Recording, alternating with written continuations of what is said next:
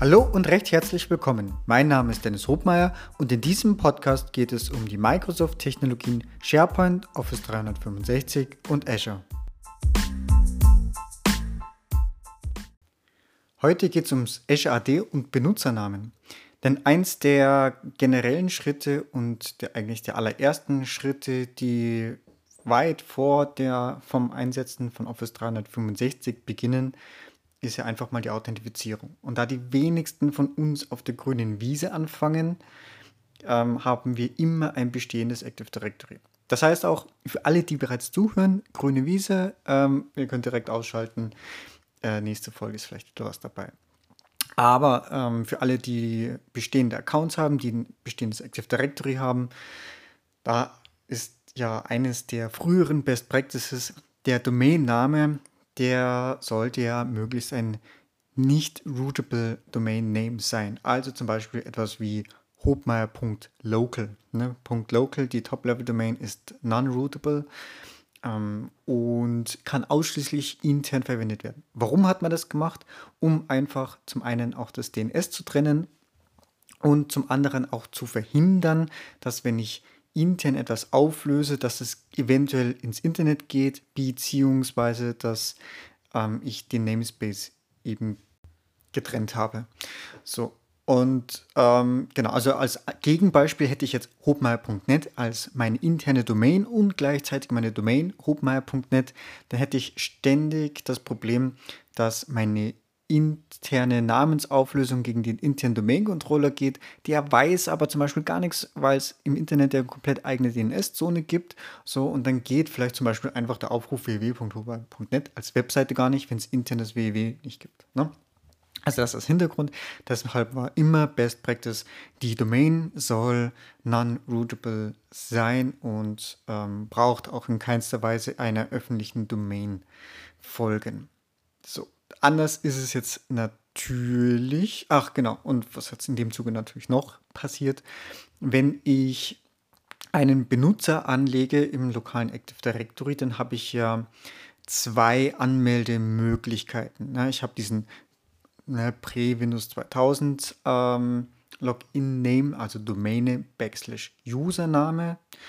Äh, das kann ich auch an jedem Client dann verwenden, beziehungsweise abhängig vom der Version. Früher sah es noch anders aus mit der Domain zum Auswählen. Am Rechner Windows 10 habe ich jetzt aber auch entweder äh, Domäne, Backslash und dann den Benutzernamen oder eben den UPN, den User Principal Name, der eigentlich dann ja, ähnlich wie eine E-Mail-Adresse dem Namensschema folgt, nur dass es halt mein ähm, Login-Name at meiner Domain ist. Also was weiß ich, Hobmeier äh, äh oder Dennis at hobmeier.local wäre ein gültiger UPN zum Beispiel. So, und jetzt wird natürlich das Chaos auch perfekt, wenn wir eben um Office 365 reden und über das Azure AD. Dann hat ja natürlich Microsoft in der Cloud eine Login-Seite für alle weltweit. So, und hier wird jetzt die Domain verwendet, um zu entscheiden, wie wird denn die Anfrage behandelt. Das heißt, wenn ich auf die Login-Seite vom Azure AD komme, bzw. vom Office 365, dann gebe ich dort ein, was? Meine E-Mail-Adresse. Und das ist auch ausschließlich meine E-Mail-Adresse, beziehungsweise na, korrekterweise der UPN.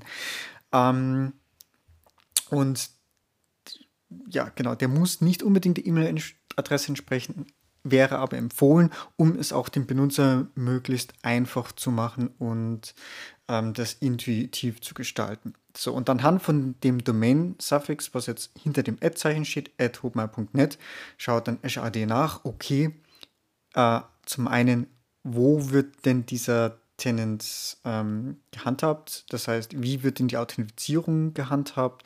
Ist der Benutzer oder ist diese Domain oder alle Benutzer, die eben diese Domain zugehören, sind diese im Azure AD gespeichert? Das heißt, kann Microsoft und damit auch das Azure AD die Authentifizierung selbst vornehmen und muss dann einfach auf das entsprechende Verzeichnis äh, prüfen. Oder es kommt jetzt natürlich abhängig von der Authentifizierung davon, ob ich ein Pass-Through oder eine ADFS habe, wird dann gegebenenfalls auf die Authentifizierungsseite des Unternehmens weitergeleitet. Das heißt, das könnte auch sein, dass HopeMap.net mit Pass-Through Authentication oder mit ADFS direkt auf die On-Premises-Infrastruktur geroutet wird, um dann dort den Benutzer zu authentifizieren. Damit das aber möglich ist, muss eben einfach der Domain-Suffix hinten raus rootable sein. So, und jetzt haben wir das Malheur perfekt. Ich habe mein On-Premise Active Directory mit Non-Rootable Domain, auch ein Non-Rootable User Principal Name, also UPN, und brauche das jetzt auf einmal rootable. Tada! So, das bedeutet jetzt natürlich ähm, einiges an Vorarbeit und an Umstellung, bevor ich überhaupt auch mit der Synchronisation oder auch mit dem Einsatz von AD beginnen kann. So, um das nachträglich zu ändern, und jetzt nehmen wir mal einfach eine ganz einfache Struktur ein, Forest eine Domain on-premises, die eben ein non-rootable äh, Domain hat, dann kann ich eben im, auf einem Domain-Controller und eben auch als Enterprise-Admin kann ich die Konsole Domains and Trusts öffnen und dort kann ich dann für diese Domain einen äh, zusätzlichen ähm, Postfix angeben. Das heißt, ich könnte zusätzlich zu hobmeier.local sagen, okay, du bist auch hobmeier.net. Nachdem ich das gemacht habe, ähm, ich, bin ich zwar noch nicht fertig, denn jetzt muss ich für jeden Benutzer hergehen und sagen, okay, mein Dennis, der jetzt vor dennis.hobmeier.local hatte, der muss jetzt geändert werden, tatsächlich im User Property, also in der Konsole Active Directory Users and Computers. So, und da kann ich eben jetzt den Benutzer öffnen und oben in dem äh, Reiter-Login einfach den, die Domain ändern. Beziehungsweise Achtung, bei einfach ändern, man sollte das vorher schon prüfen, denn es hat Auswirkungen. Zum einen hat es mal die Auswirkungen direkt beim Endbenutzer. Ich muss einmal vorher kommunizieren, ich weiß ja gar nicht, wie hat er sich fürs Dato angemeldet? Hat er sich mit Domäne Backslash User angemeldet? Wenn es weiterhin so intern ist, ja, dann ändert sich nichts. Ähm, wenn er sich aber quasi über sein UPN angemeldet hat, ja, das ändert sich dann. Wenn er dann den weit alten weiterverwendet, dann funktioniert das nicht mehr, sondern muss den neuen verwenden. Das heißt, vielleicht bin ich auch noch in dem Schritt, dass die Benutzer generell den Pre-Windows 2000 äh, Login-Mechanismus verwendet, also Domäne Backslash Username, dann kann ich direkt sagen, okay, neuer Login-Name ist E-Mail-Adresse, denn damit das auch möglichst einheitlich ist, äh, Zugriff auf Office 365 ist dann übrigens auch deine E-Mail-Adresse. Ne, so kriegt man das Ganze dann rund, dass der neue Login-Name sowohl von Windows als auch auf Office 365 über den Browser immer die E-Mail-Adresse ist. So, und da ist natürlich eine gehörige Portion äh, Change Management und auch ähm, ja, die, die Benutzer sind damit entsprechend zu involvieren. Ähm, ja, ist da jedenfalls nötig. Und was kommt da noch dazu? Wenn ich etwaige Skripte, Login-Skripte, PowerShell-Skripte habe, die äh, vielleicht auf den UPN gehen oder irgendwelche Tools oder Lizenzen habe, die auf den UPN gehen und prüfen, na, die ändern sich natürlich auch. Ne?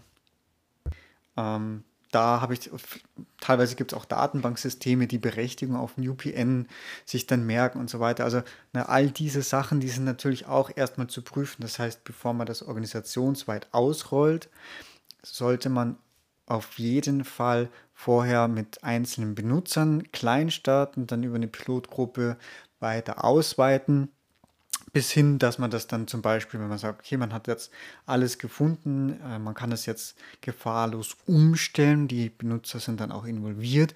Der finale Schritt ist, dass man das natürlich auch per Skript erledigen kann. Ähm, und äh, dann ist das absolut in Ordnung. So, und das ist reine Vorbereitung zu Office 365 und Azure AD, denn jetzt kann ich eigentlich erst beginnen mit dem Azure AD Connect und überhaupt mein Directory auch ins Azure AD synchronisieren. Stimmt nicht ganz, denn grundsätzlich kann ich das zwar vorher auch, aber es ist nicht schön.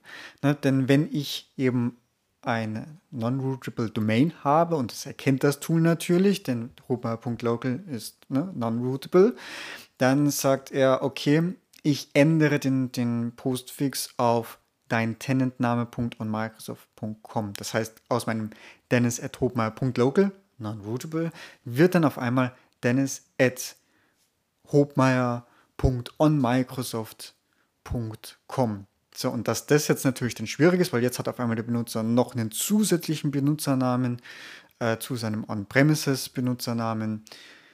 Ja, das ist, glaube ich, dann steht außer Frage. Das heißt, hier ist äh, in erster Linie Aufraumarbeit äh, nötig, um erstmal das On-Premises ähm, entsprechend vorzubereiten, um die Benutzer auch vorzubereiten. Anschließend kann ich dann mit dem Tool die Accounts sauber in die Cloud synchronisieren. Ähm, ebenfalls wirklich möglichst auch immer die E-Mail-Adresse dann auch direkt als UPN äh, verwenden und dann ist es für den Benutzer auch einfach. So, last but not least, wenn meine Domänen- oder Forest-Struktur ein bisschen komplexer ist und ich dann noch entsprechend Subdomains habe oder noch zusätzliche Forests habe, ja, dann bin ich in der glücklichen Lage, dass ich genau diesen Vorgang für jede Domäne und ähm, auch für jeden Forest wiederholen darf und wirklich für jeden Benutzer, den ich in die Cloud synchronisieren möchte, durchführen darf. Übrigens auch noch Vorsicht bei, das ist jetzt der letzte Tipp, bei Service-Accounts und diesen Standard globalen Admin-Accounts nicht überall ist der UPN auch gepflegt. Also gerade bei denen, die irgendwie standardmäßig immer der angelegt sind, also sprich den Domain-Admin-Account, den klassischen, aber womöglich auch den ein oder anderen Service-Accounts, die vielleicht über ein Tool nicht 100% sauber angelegt werden. Da ist beim, da funktioniert dann wahrscheinlich die Windows Pre Prä-Windows 2000 Authentifizierung, aber der UPN ist möglicherweise leer. Das heißt, dort müsste ich den UPN überhaupt erst einmal ausfüllen. So, und wenn ich das dann gemacht habe, dann kann ich ähm, wirklich synchronisieren und loslegen. Gut, ich hoffe, das hat euch was gebracht. Ich freue mich bis zum nächsten Mal. Tschüss. So, das war's schon wieder. Vielen Dank fürs Zuhören und ich hoffe, dass auch in dieser Folge wieder etwas Neues für dich dabei war und du etwas lernen konntest. Wenn du Feedback hast, freue ich mich ganz besonders und du kannst es mir über die verschiedenen Kanäle mitteilen. Wenn euch dieser Podcast gefällt, ist meine größte Belohnung und Motivation eine 5-Sterne-Bewertung bei iTunes. Ich danke euch und bis bald. Tschüss!